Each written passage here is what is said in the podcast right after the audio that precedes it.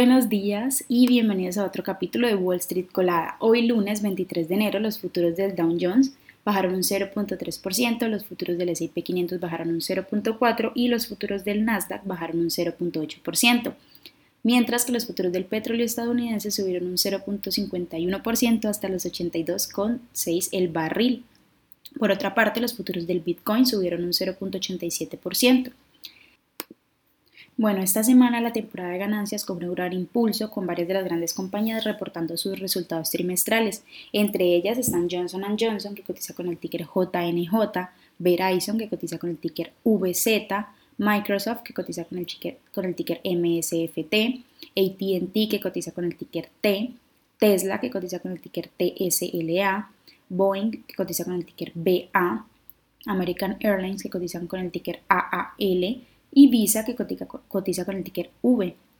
Por otra parte, bueno, las acciones de Salesforce que cotiza con el ticker CRM subieron casi un 5% durante el pre-market debido a los informes de que el inversionista activista Elliott Management acumuló una inversión multimillonaria en la empresa, aunque aún no se tiene conocimiento sobre la cifra exacta. Spotify, que cotiza con el ticker SPOT,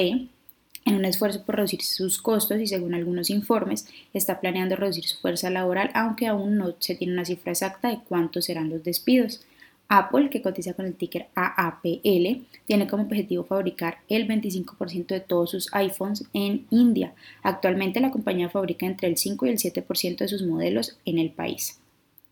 AMD, que cotiza con el ticker AMD, subió casi un 3% después de que Berkeley mejorará su calificación citando que ve un potencial alcista de la inteligencia artificial generativa y de corriente continua de la compañía.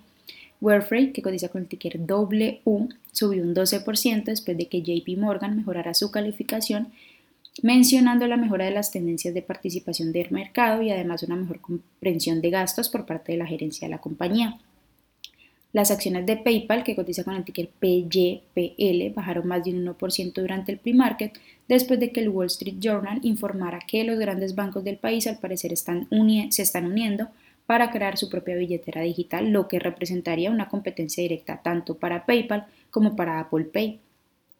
Por otra parte, las acciones de Zoom, que cotiza con el ticker ZM, bajaron un 0.72% después de que K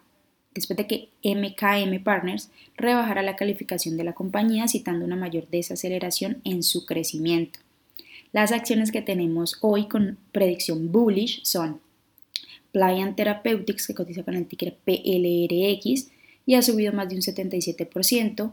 Eliarity Therapeutics que cotiza con el ticker ALLR y ha subido más de un 69%, y también Helvis que cotiza con el ticker HLBZ y ha subido más de un 56% mientras que las acciones que tenemos con predicción bearish para hoy son App que cotiza con el ticker APPH y ha bajado más de un 12%, Universal Security, que cotiza con el ticker UUU y ha bajado más de un 11%, y también Cosmos Health, que cotiza con el ticker COSM y ha bajado más de un 10%.